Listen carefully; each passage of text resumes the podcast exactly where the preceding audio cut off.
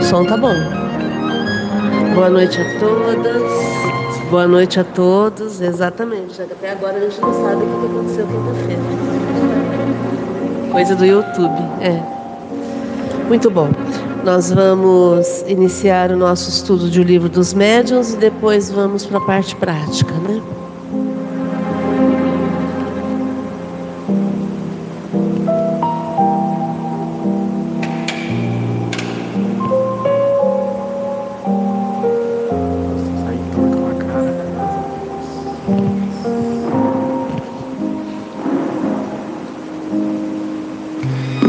Elevar os nossos pensamentos a Jesus e a Deus, para que possamos, através da elevação de nossas frequências, possamos sintonizar cada vez mais com as altas vibrações, com os benfeitores da casa, com o nosso Criador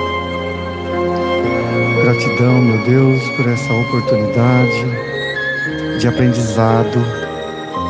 Que essa noite possamos levar mais conhecimento para a nossa prática diária, para a elevação do nosso espírito de uma forma definitiva. E na segunda parte, que possamos auxiliar nossos irmãos que venham aqui pedir auxílio, que de alguma forma possamos contribuir positivamente a todos. Que assim seja.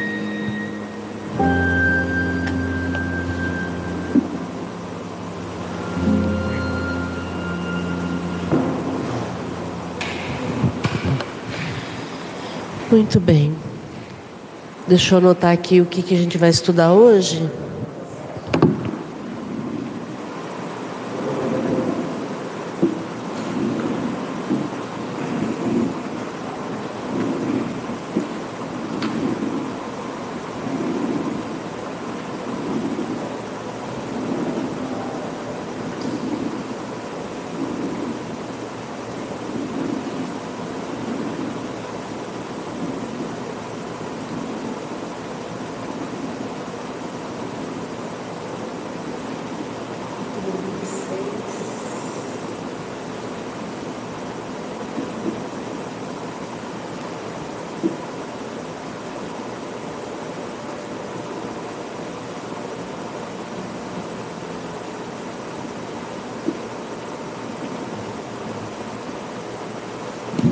Pronto.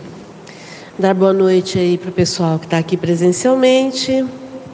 Boa noite para Paula Canhadas. Boa noite para Lúcia Curtis. Sejam bem-vindas e dizer que nós vamos estudar o livro dos médiuns, capítulo 26, item 293 e seguintes. Boa noite para Elide Augusto também. Então vamos lá. Nós estamos estudando o capítulo Perguntas que se podem fazer aos espíritos. Aí, no item 293, questões sobre saúde. Podem os espíritos dar conselhos relativos à saúde? É uma coisa que quase as pessoas não perguntam, né? Quase nada. Perguntam o tempo todo sobre a saúde, né? Para os espíritos. E a gente pode perguntar para os espíritos sobre a saúde? Resposta: A saúde é uma condição necessária para o trabalho que se deve executar na terra, pelo que os espíritos se ocupam de boa vontade com ela. Mas, como há ignorantes e sábios entre eles, convém que para isso, como para qualquer outra coisa, ninguém se dirija ao primeiro que apareça então é natural que a gente queira perguntar da, da saúde para os espíritos. Mas, como a gente sabe que existem espíritos brincalhões, espíritos zombeteiros, é preciso ter cuidado para o que se pergunta para eles com relação a isso. Porque vai que um espírito brincalhão resolve colocar medo. E aí, como é que faz? Eu acredito ou eu não acredito no que o espírito me falou? Eu dou crédito ou não dou crédito para o que ele está falando? Entendem? Aí a gente tem que colocar o nosso crivo, né? Espírito amigo, espírito bom, nunca vai te dar uma informação para te deixar em pânico. Pelo contrário, se ele sabe alguma coisa e isso não tem o que ser feito, ele vai simplesmente respeitar o seu tempo e deixar que você entenda o que está acontecendo. Né? Então, desconfie daquele que vem muito prontamente querer te ajudar, querer te orientar, querer te receitar, querer te tratar de alguma forma. Né? Para isso, a gente tem a medicina terrestre. Né?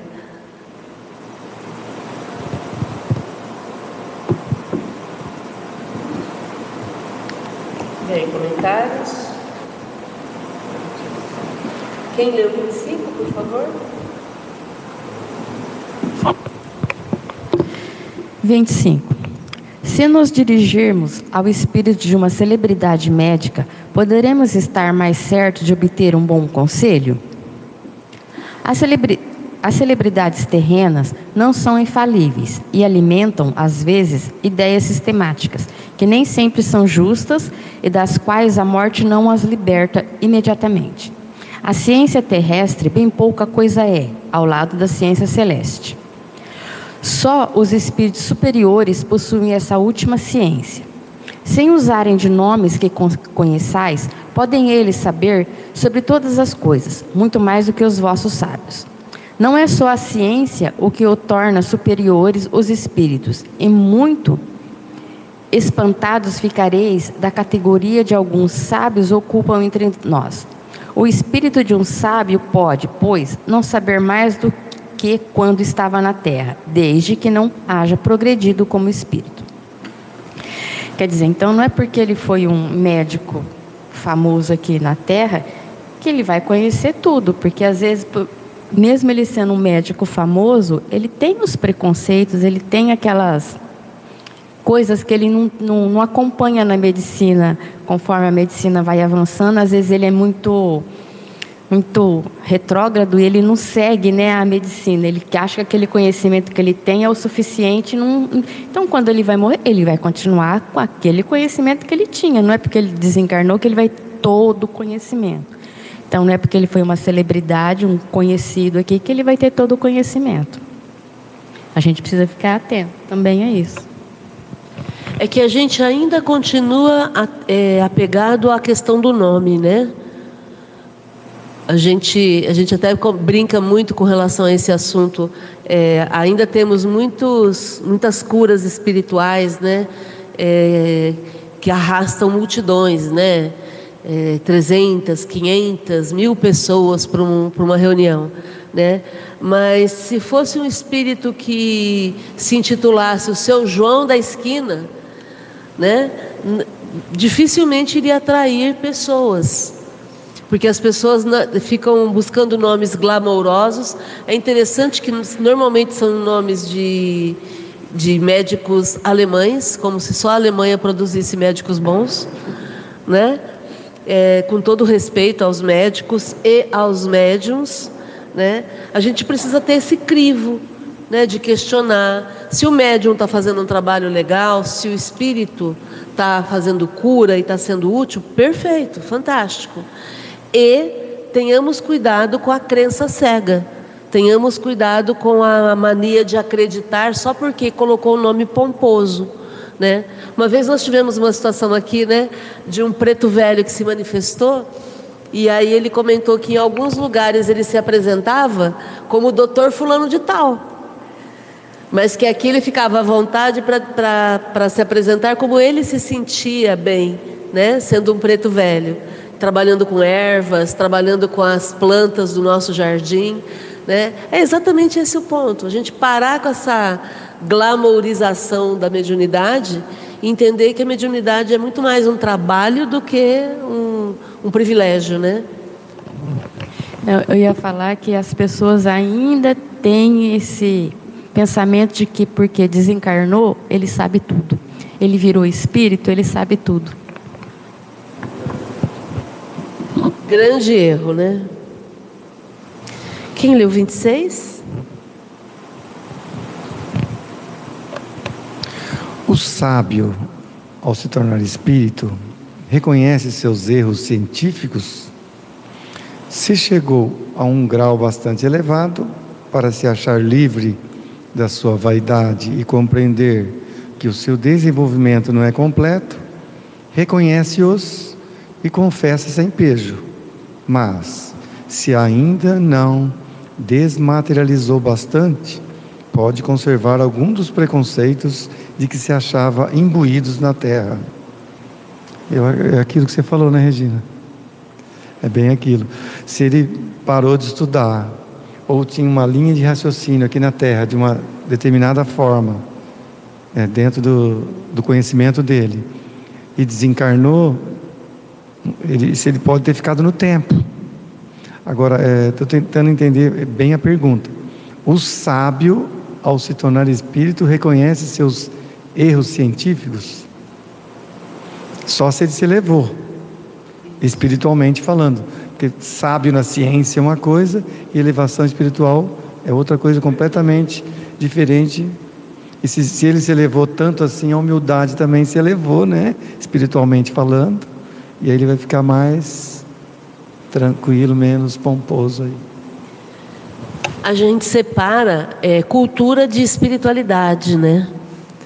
Que é exatamente disso que se trata aqui. Ele pode ter sabedoria numa área, mas ele não tem. Se ele não tem elevação, ele vai cometer erros. E se ele não tem humildade, ele não vai admitir.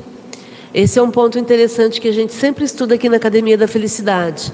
A pessoa, quando tem humildade, ela não tem problema em admitir o erro e ela tem gratidão. Quando ela não tem humildade e é orgulhosa, o, a característica do orgulho é se achar melhor do que o outro. Então, ele nunca vai ser grato, porque ele nunca vai admitir que ele foi auxiliado. E ele nunca vai admitir o erro, porque ele se acha melhor do que o outro. Né? Então, por isso, a, além da sabedoria, do estudo que eleva o nosso conhecimento, a gente precisa treinar também a humildade. Porque na humildade a gente consegue tudo, na humildade a gente vai longe. Né? Agora, na arrogância, eu não admito nem que eu errei. Vou dar boa noite aqui para Ilídia, já tinha dado boa noite, né? Ilídia Augusto. A Josi Ferreira, boa noite também, Josi. E a Beatriz Coelho, boa noite na paz e na compreensão. Exatamente, Beatriz. Muito bom. Vou pedir para vocês que estão online já fechar o chat aí e ir lá no joinha, né, no positivo e clicar lá para gente, porque quanto mais curtidas, mais o YouTube oferece esse vídeo para outras pessoas. E também, se quiser aproveitar, do lado aí tem o compartilhar. Você pode compartilhar e vai aparecer aí as opções que você tem de compartilhar no Facebook, no WhatsApp.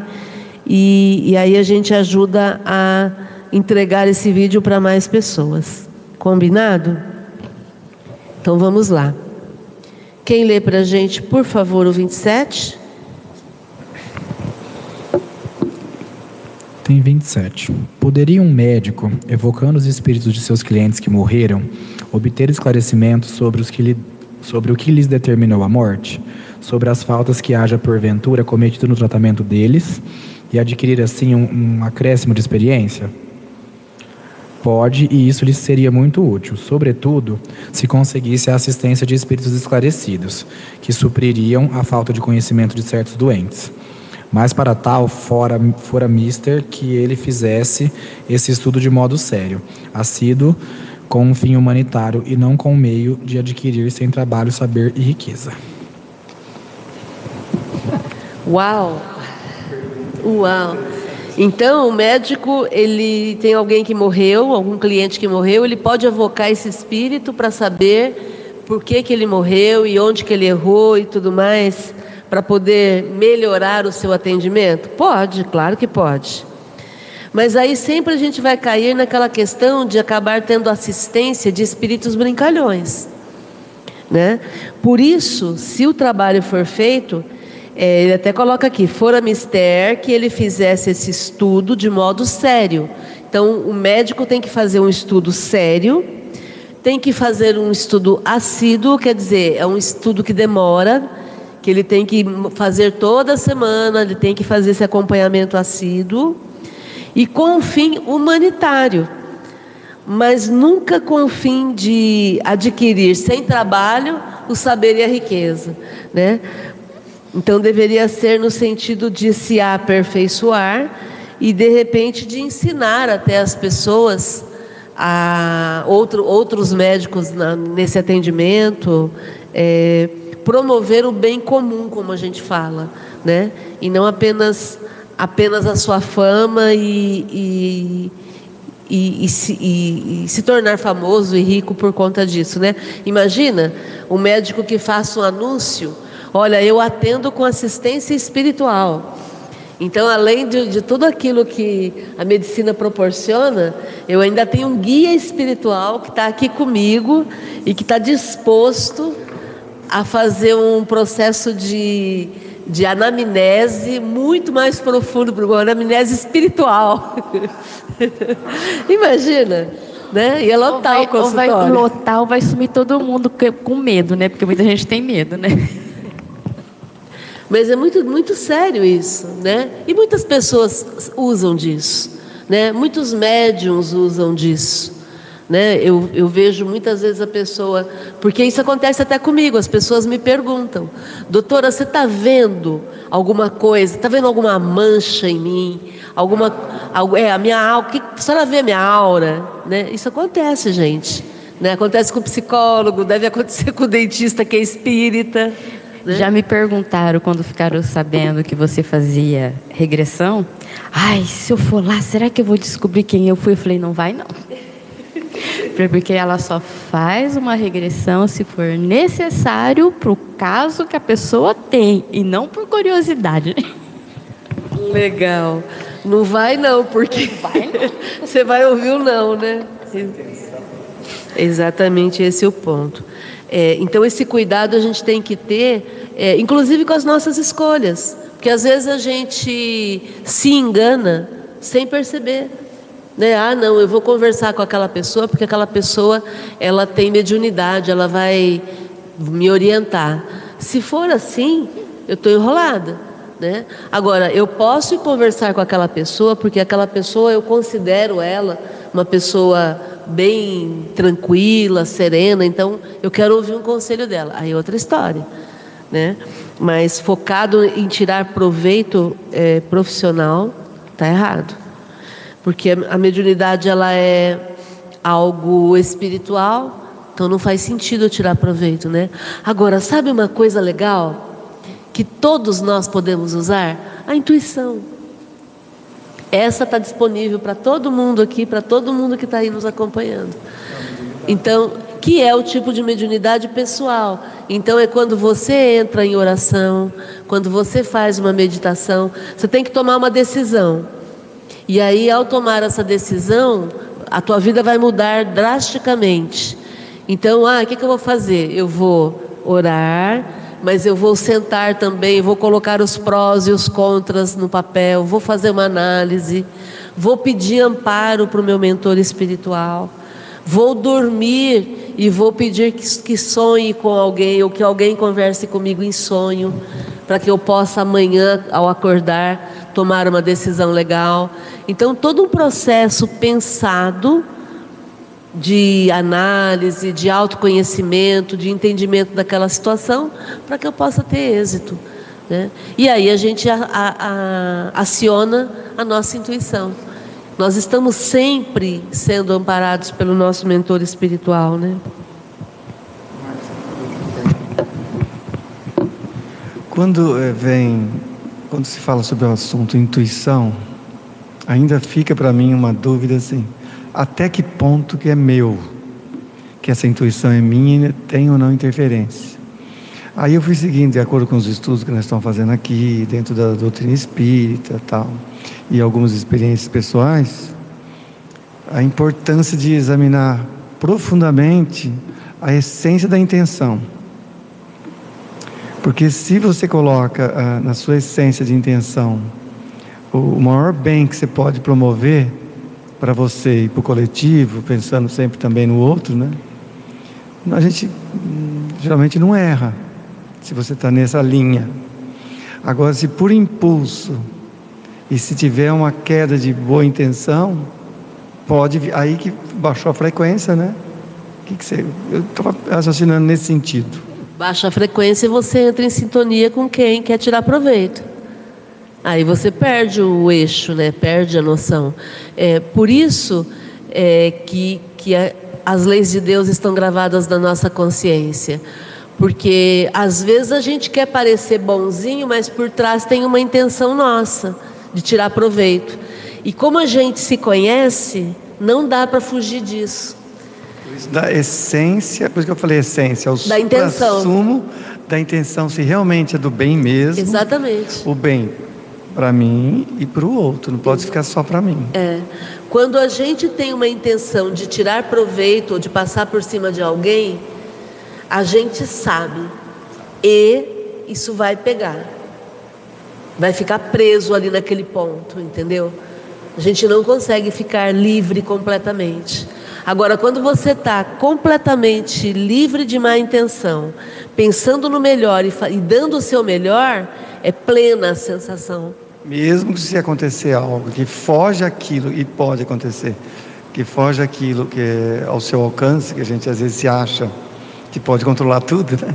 erroneamente, né? e sofre por isso. Então, mas aí faz falta prudência. Fazer né? a sua parte com humildade. Aí falta prudência da nossa parte, né? de não pesar todas as situações. Por isso que eu coloquei que a melhor atitude é a gente parar, fazer uma análise dos prós e dos contras para poder tomar a decisão. E aí, não tomar a decisão de pronto, levar alguns dias ou, ou dar um tempo para a gente ah, poder tá. maturar não a decisão. Impulso, vai não ser por trabalhado impulso. isso, vai ser. E vamos lembrar que às vezes a tomada de decisão é entre duas coisas boas. Porque a gente fica sempre pensando o que é bom e o que é ruim. Não, às vezes é duas coisas boas. O exemplo clássico é quando a gente tem duas festas para ir de duas pessoas que a gente gosta no mesmo dia, no mesmo horário. Né? Então, às vezes, a gente tem que decidir entre duas coisas boas. Né? Maravilha, gratidão.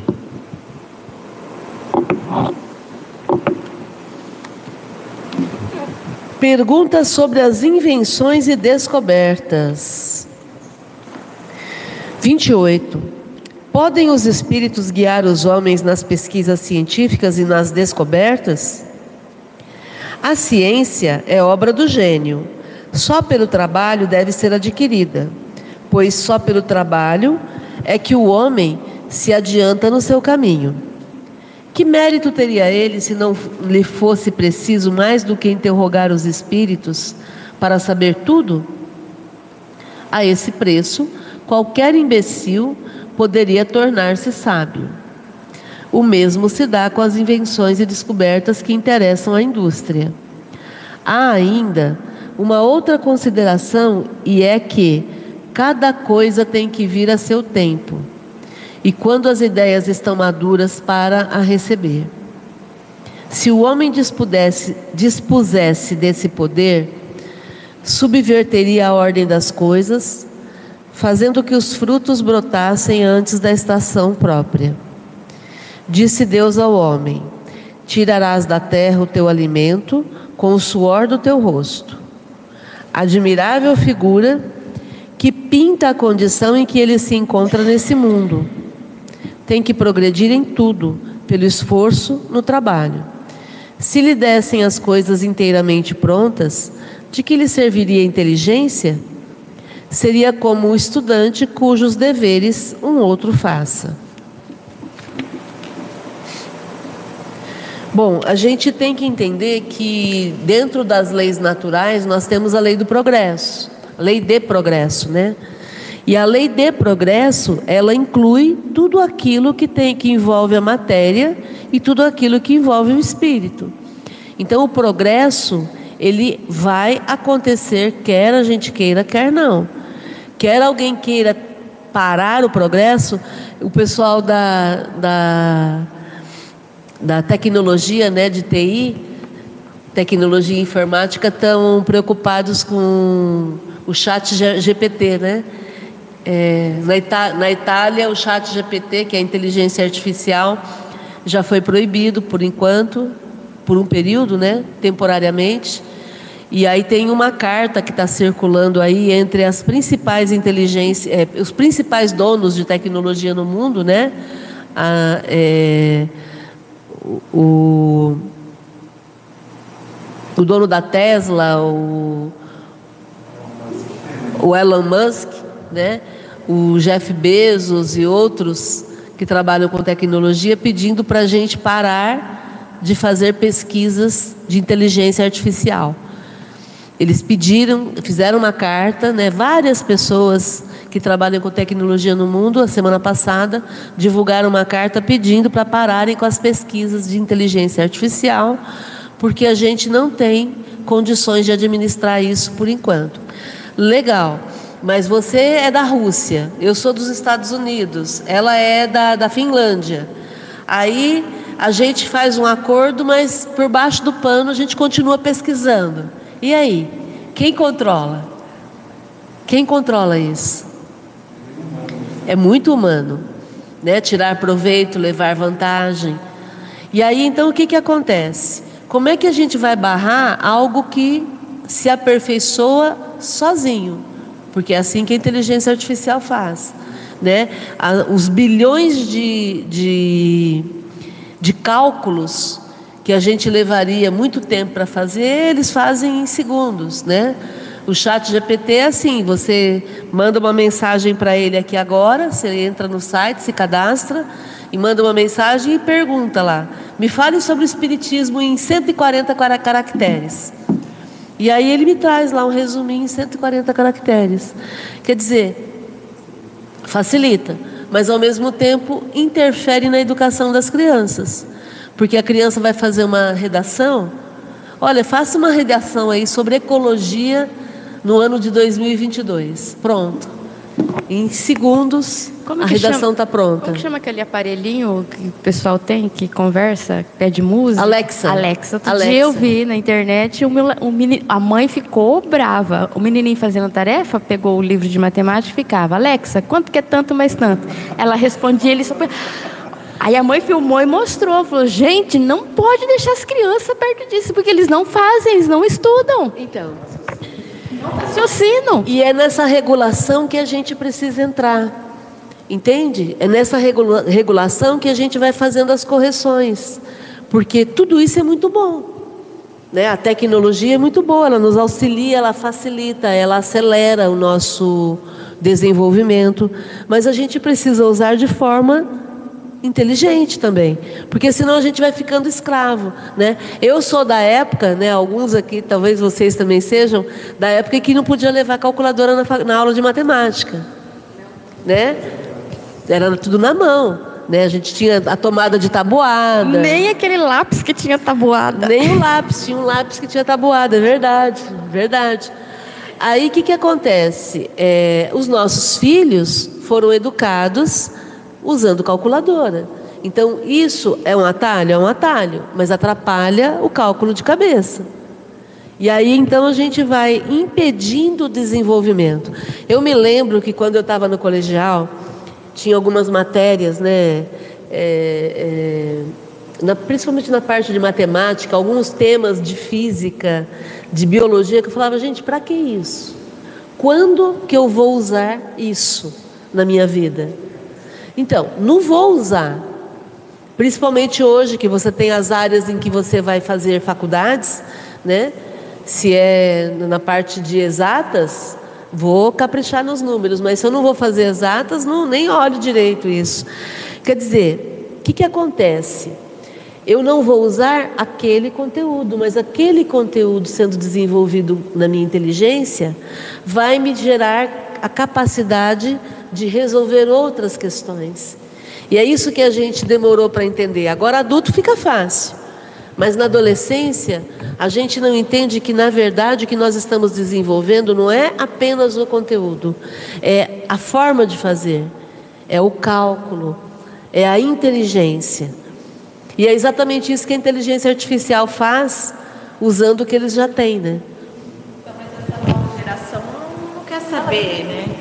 Essa nova geração não quer saber de aprender isso. Eles falam, para que que eu vou ficar... Eu tiro base pela Giovana, ela fala assim, mãe, para que que eu vou ficar matando de estudar, de decorar isso daqui, se eu pergunto para o Google, eu pergunto para a Alexa, eu tenho... E, tipo, hoje todo mundo tem um celular no bolso, por mais simples que seja, tem. Então, tipo assim, eles acham desnecessário se dedicar a estar tá aprendendo esse tipo de coisa, né? que não vai usar, né? É, é. É, então, e na verdade, é, eles necessitam entender que existe um processo. E é esse processo de, de aprendizado que a gente vai usar. Né? A Paula, a Paula Canhadas. A Paula é professora, pedagoga, né? E foi diretora de escola. Isso não serve também para a inteligência artificial? Nada substitui o esforço. Exatamente. Nada substitui o esforço. Exatamente. É claro que tem coisas que a inteligência artificial vai poder fazer para nós. Por exemplo, é serviço pesado, né, é braçal. A inteligência, eu vi o, o a série que a, a Globoplay lançou de robôs, não lembro agora, eu, não é? Não, eu robô é o, é o, é o filme. É, é uma, uma, série sobre robôs que eles lançaram mês passado. É um, um exoesqueleto que eu coloco no meu corpo para levantar peso. Olha que coisa sensacional. Então, para pessoas Tem um que trabalham. esqueleto que eu vi também numa reportagem para pessoas tetraplégicas, para poderem Sim. ficar em pé, poderem Sim. se movimentarem. Então, imagina, né? Agora, um exoesqueleto para eu usar no trabalho. Então, é quem assistiu o Avatar vai se lembrar daquele exoesqueleto enorme que era um que a pessoa andava, né? Entrava era para uma pessoa só e ela entrava dentro e ia andando na, na, na floresta, né? É isso. Quer dizer, esse, esse trabalho todo vai acontecendo. Agora, para isso, a gente precisa desenvolver a nossa inteligência. Porque também, de que, de que adianta eu ter um equipamento e não souber usar? Eu atendi um paciente que ele trabalhava em usina e era muito interessante, porque ele era motorista da prefeitura e aí depois ele conseguiu um trabalho como motorista na usina, só que ele teve que fazer um curso de quase três meses para ap aprender a, a, a trabalhar dentro daquele equipamento que era essa máquina que era só botão, era só equipamento, né? Tudo equipamento. Era como se fosse uma mini salinha, né? Para subir lá em cima ele tinha que subir muito porque é bem alta, né? E aí aquilo tudo ele ficava em pé dentro da, da cabine mexendo no, nos equipamentos todos. E, e ele, aí ele falou assim: quer dizer, eu estou entrando num outro processo agora, porque eu estou achando que eu vou dirigir, né? Não, não vou dirigir nada, eu vou, eu vou é, é, é, lidar com equipamento. Né? Então, de que adianta a gente ter toda essa tecnologia e não termos capacidade, não saber como é que liga? A Paula, sim, como auxílio, complementação à tecnologia é muito importante, exatamente. Exatamente. Então, nada substitui o esforço, como a Paula diz agora, disse agora há pouco. Os espíritos, eles vão nos orientar, mas dentro do nosso esforço de aprendizado e de desenvolvimento. Porque também tem outra coisa. É, às vezes a gente descobre algo, mas não sabe para que, que serve. Nós temos isso na ciência hoje em dia. Nós temos é, é, determinadas tecnologias já disponíveis que ainda não sabemos para como utilizar. Por exemplo, a, a direção de um instrumento pelo pensamento. A NASA já tem. Já, isso, a gente fala isso já há muitos anos aqui no GEOL, porque nós já lemos sobre isso que a NASA tem tecnologia para construir uma nave espacial movida pelo pensamento. Só que eles não conseguem educar algum astronauta para não pensar em explosão. Então imagina, se o cara está dentro da nave e aí de, de, só de zoeira ele pensa em explosão e é ele, ele é que está comandando, já era, né? Percebem? O, essa série Robô também, da, da Globoplay, o, o repórter que tá, mora lá em Nova York, da, da Globo, Felipe Santana, acho que é o nome dele, ele olha para um equipamento e aí ele ergue, ele pensa que aquilo que está desenhado ali vai subir, e aí a hora que sobe ele se assusta. E aí cai. é exatamente isso. Ele consegue mover o objeto que está na tela desenhado, né? Como se tivesse um cursor e você estivesse subindo, né? Só que ele não está tocando em nada, ele está só com, com, com o pensamento e conectado aqui no cérebro, né? Ele consegue mexer, mas a hora que mexe ele se assusta e perde o controle e cai. É esse equilíbrio que a gente ainda não tem. Quem leu 29?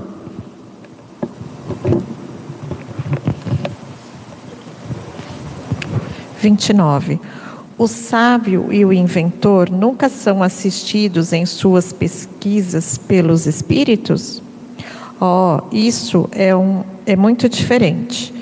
Quando há chegado o tempo de uma descoberta, os espíritos encarregados dele dirigem a marcha, procuram o homem capaz de a levar a feito o que lhe inspiram, as ideias necessárias, mas de maneira que lhe deixarem todo o mérito da obra, porquanto essas essas ideias, preciso é que ele se as elabore e ponha em execução.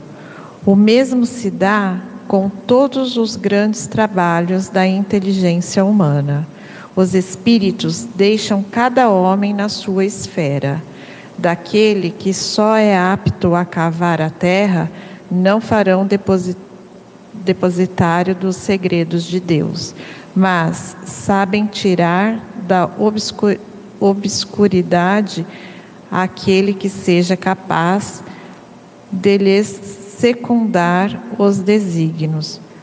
Não deixais, pois, que a curiosidade ou a ambição vos arrastem por um caminho que não corresponde aos fins do Espiritismo e que vos conduz, conduziria às mais ridículas mistificações.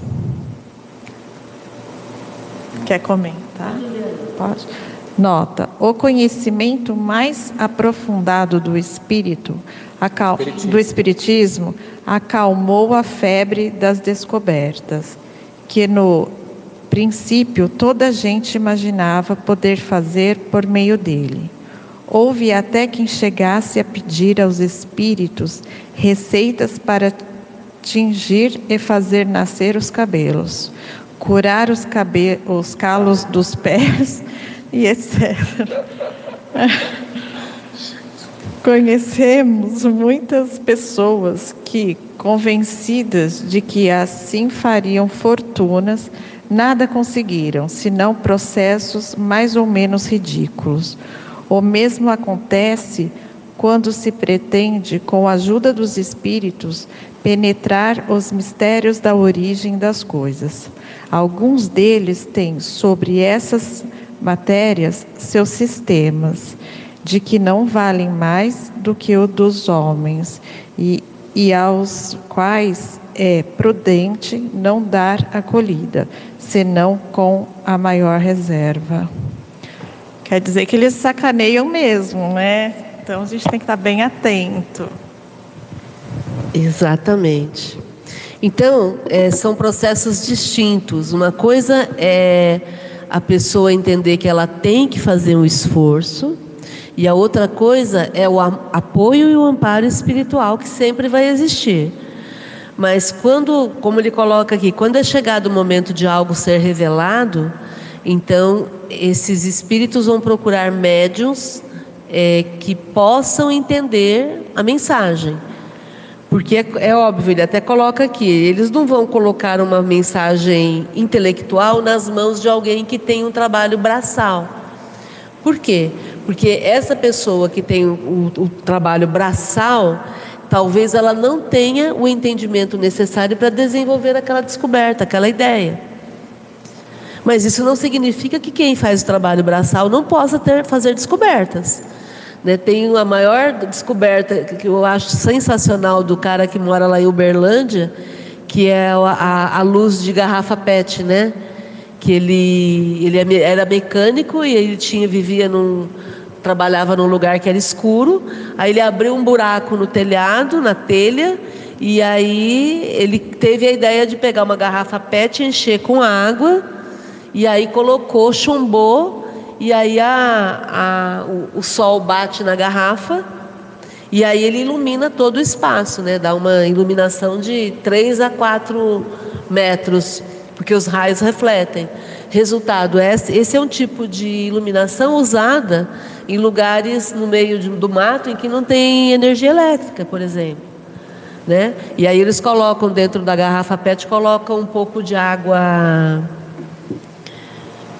Nossa, de que boa!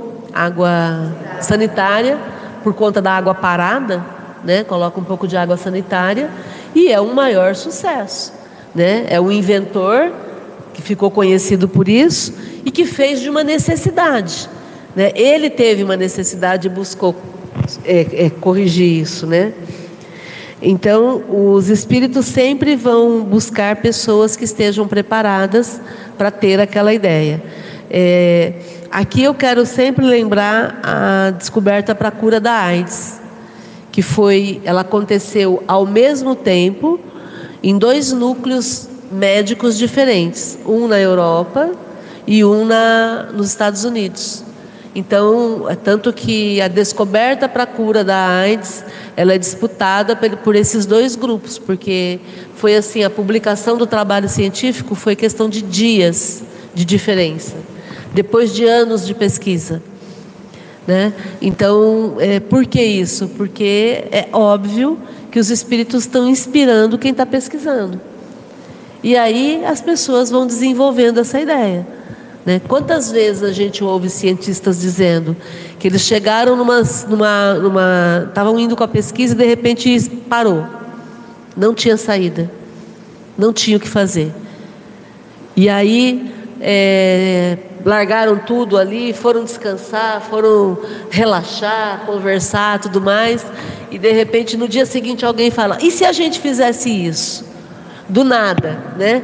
Ah, do nada eu tive uma inspiração. Não, ele estava ali é, é, trabalhando, se esforçando, transpirando. E aí, de repente, ele estava relaxado, e quando a gente está relaxado, a gente enxerga caminhos. Quando a gente fica bitolado, a gente não enxerga nada. A gente só, só fica tapado, né? Quando a gente relaxa, a gente consegue olhar em volta, né? Isso serve para a gente em várias áreas, né? Mas na pesquisa é assim que acontece. O Darwin e o Wallace também é, é, Mas aí a história do Darwin e do Wallace é um pouco mais complicada, porque o, o, o Darwin é, publicou ideia. Eu falo assim, que eles tiveram a mesma ideia ao mesmo tempo, eles né? Trabalharam eles trabalharam juntos, só que aí o Darwin passou a perna. É, o Darwin publicou o trabalho como se fosse só dele, né? Mas o Wallace ele era reconhecido, inclusive, na, na, na, na pela ciência da época, né? A Paula dizendo como o pensamento é poderoso, é preciso cuidar dos nossos pensamentos. Exatamente, Paula. O espírito protetor não é um gênio na garrafa que vai lhe atender aos pedidos. Exatamente. E, e mais ainda, ele não está à nossa disposição, né? Além de não atender os pedidos, ele não está à disposição. É isso aí. Pergunta sobre tesouros ocultos. Opa, tá ficando bom isso, hein? Vou ficar rica. Podem os espíritos fazer que se descubram tesouros? Os espíritos superiores não se ocupam com essas coisas, mas os zombeteiros frequentemente indicam tesouros que não existem, ou se comprazem em apontá-los num lugar quando se acham em lugar oposto. Isso tem a sua utilidade para mostrar que a verdadeira riqueza está no trabalho. Se a providência destina tesouros ocultos a alguém, esse os achará naturalmente, de outra forma não.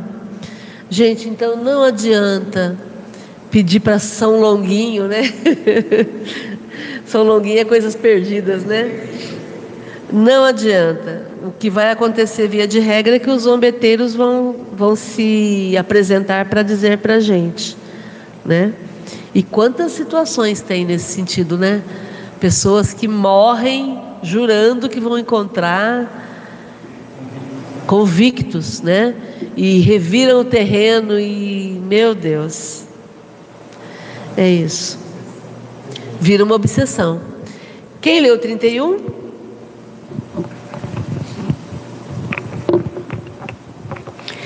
que se deve pensar da crença nos espíritos guardiões de tesouros ocultos? Os espíritos que ainda não estão desmaterializados se apegam às coisas. Avarentos que ocultaram seus tesouros podem, depois de mortos, vigiá-los e guardá-los. E o temor em que vivem de que alguém os venha arrebatar constitui um dos seus castigos, até que compreendam a inutilidade dessa atitude. Também há os espíritos da terra, incumbidos de lhe dirigirem as transformações interiores dos quais, por alegoria, hão feito guardas das riquezas naturais. Nota: a questão dos tesouros ocultos está na mesma categoria da das heranças desconhecidas. Bem louco seria aquele que contasse com as pretendidas revelações que lhe possam fazer os gaiatos do mundo invisíveis. Já tivesse ocasião de dizer já tivemos ocasião de dizer que, quando os espíritos querem ou podem fazer semelhantes revelações, eles a fazem espontaneamente, nem precis sem precisarem de médiums para isso. Aqui está um exemplo. Uma senhora acabava de perder o marido, depois de 30 anos de vida conjugal, e se encontrava prestes a ser despejada do seu domicílio, sem nenhum recurso pelos enteados para com os quais desempenhar o papel de mãe. Chegara ao cúmulo o seu desespero quando, uma noite, o marido lhe apareceu e disse que ela o acompanhasse ao seu gabinete.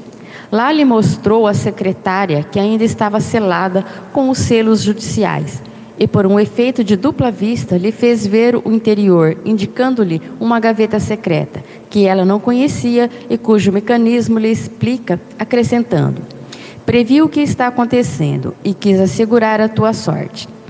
Nessa gaveta estão as minhas últimas disposições. Deixei-te o usufruto desta casa e uma renda de. Depois desapareceu. No dia em que foram levantados os selos, ninguém pôde abrir a gaveta. A senhora então narrou o que lhe sucedera. Abriu-a de acordo com as instruções do seu marido e lá estava o testamento, conforme ao que ele lhe anunciara. Secretária escrivania.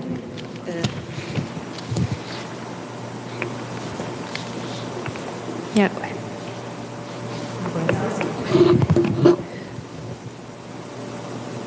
Então a gente tem que entender que os espíritos que já desencarnaram, ah, quer dizer, os espíritos que estão desencarnados, como eles não estão mais na matéria, nada da matéria lhes interessa. Nós lemos sobre isso semana passada. E, já que eles não têm nenhum interesse, só vai ter interesse na matéria quem não estiver elevado, quem for espírito atrasado, perturbado. Esses vão ter interesse. E aí, normalmente, são aqueles espíritos ainda apegados, que estão ligados na matéria. Imagina alguém que escondeu algum dinheiro algum tesouro e fica vigiando em espírito para ninguém descobrir. Quer dizer, olha que coisa mais sem noção nem está mais na terra, né? É isso que gera a, a, a, os lugares mal assombrados, né? Porque sempre tem guardiães perturbados, né? E e aí então, se tiver que ser revelado alguma coisa, vai ser espontâneo, como foi esse caso que o Kardec relata. É, porque tinha um objetivo positivo. Agora, é muito interessante aqui no, a informação do espírito, no finalzinho, quando ele coloca que existem também os espíritos da terra, incumbidos de dirigirem as transformações interiores dentro da terra, dos quais fazem guarda das riquezas naturais. Então, a gente já leu sobre os elementais, que são os espíritos da natureza né? que moram nos jardins, moram nas florestas, moram na natureza, os gnomos, os elementais, né? Que, que são espíritos que trabalham com a natureza mesmo e principalmente na preservação, né? Muito legal. Acho que a gente vai terminar, gente. Item 296. Quem leu 32?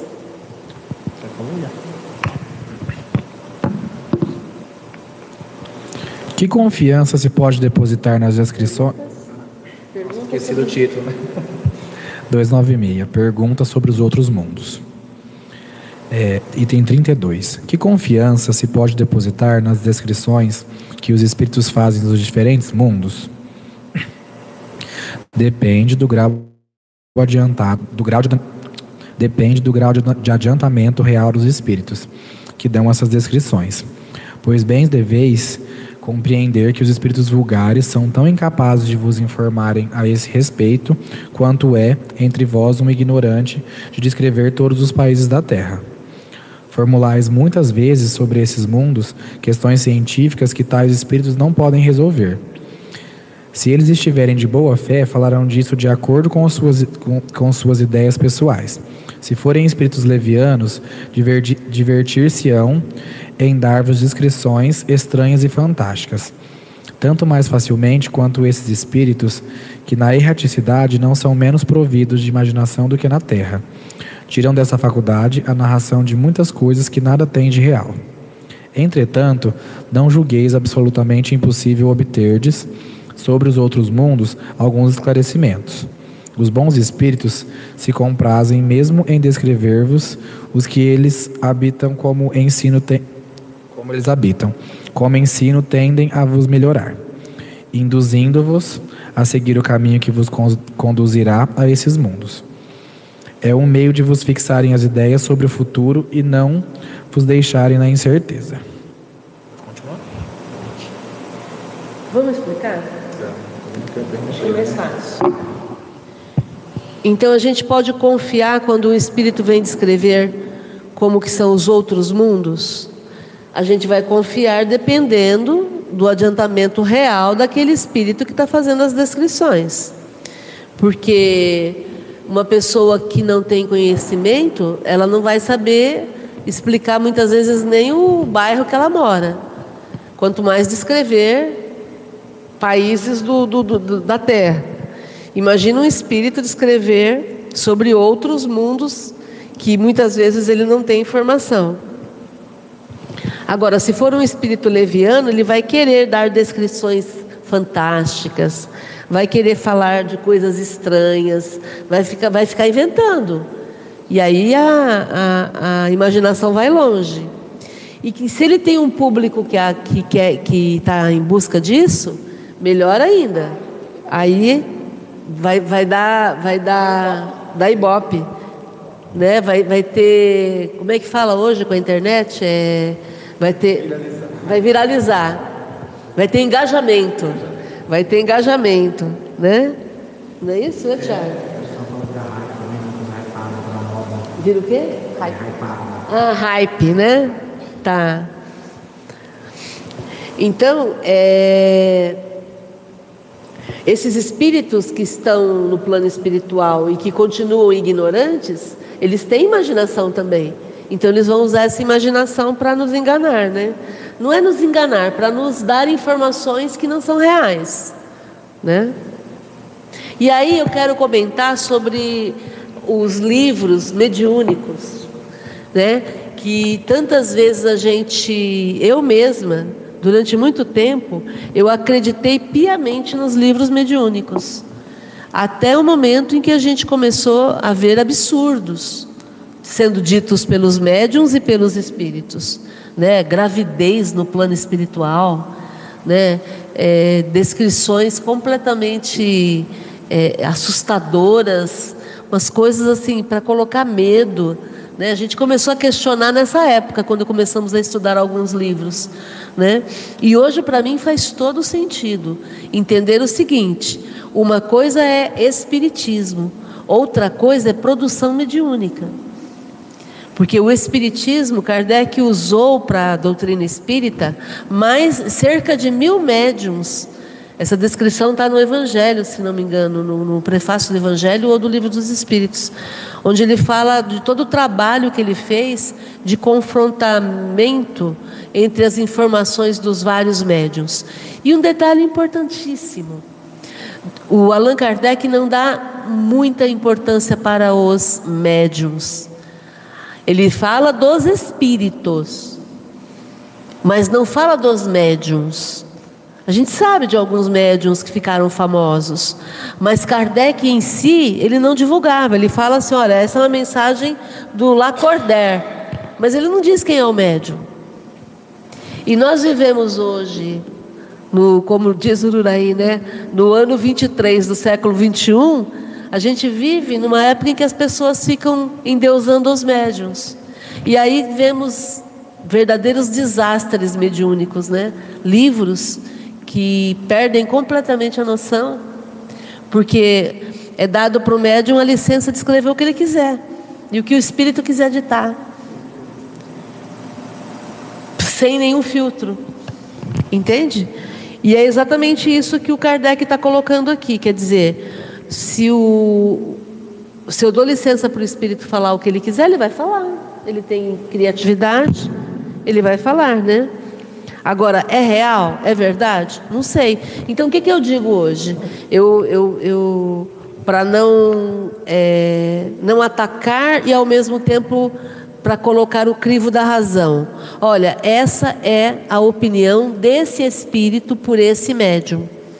Então, essa. Ah, mas o, o espírito fulano de tal falou de um, de um plano espiritual onde tem as, as colônias espirituais e os lugares. Então, essa é a opinião desse espírito, dita por esse médium.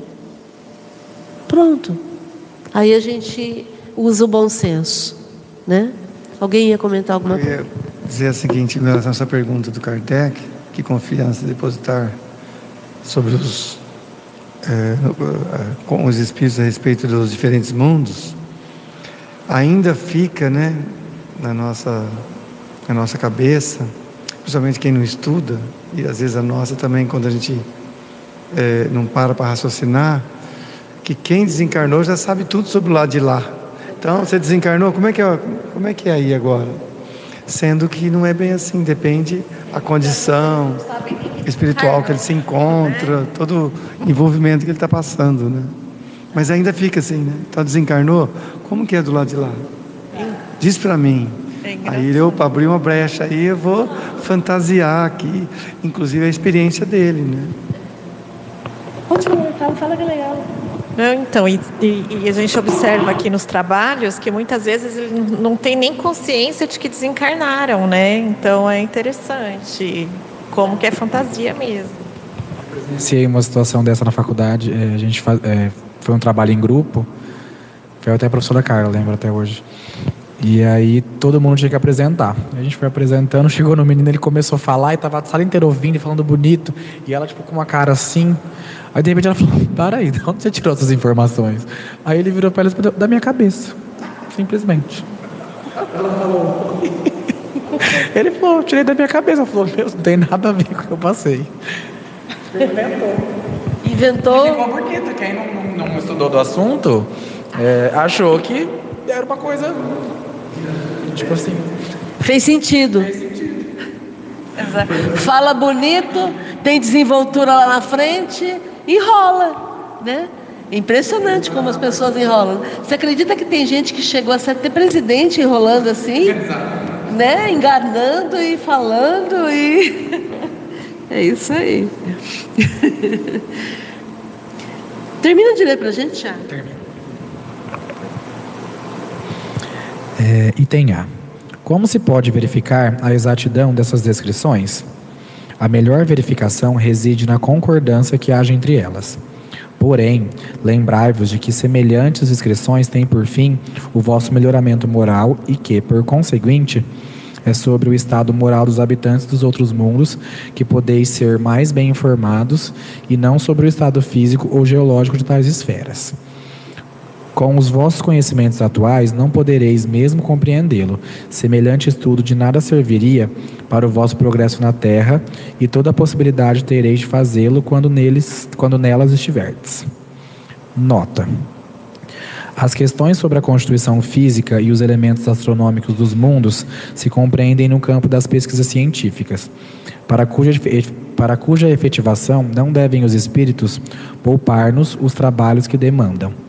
Se não fosse assim, muito cômodo se tornaria para um astrônomo pedir aos espíritos que lhe fizessem os cálculos, o que, no entanto, depois, sem dúvida, esconderia. Se o espírito pudessem, por meio da, da revelação, evitar o trabalho de uma descoberta, é provável que o fizessem para um sábio que, por bastante modesto, não hesitaria em proclamar abertamente o meio pelo qual o alcançara e não os orgulhosos que os renegam e acusam o amor próprio, ao contrário. Eles muitas vezes poupam decepções. Então, como é que a gente sabe que o, as informações dadas pelo Espírito são verdadeiras? Pela concordância, que foi o que o Kardec fez. Né? A universalidade dos ensinamentos dos Espíritos.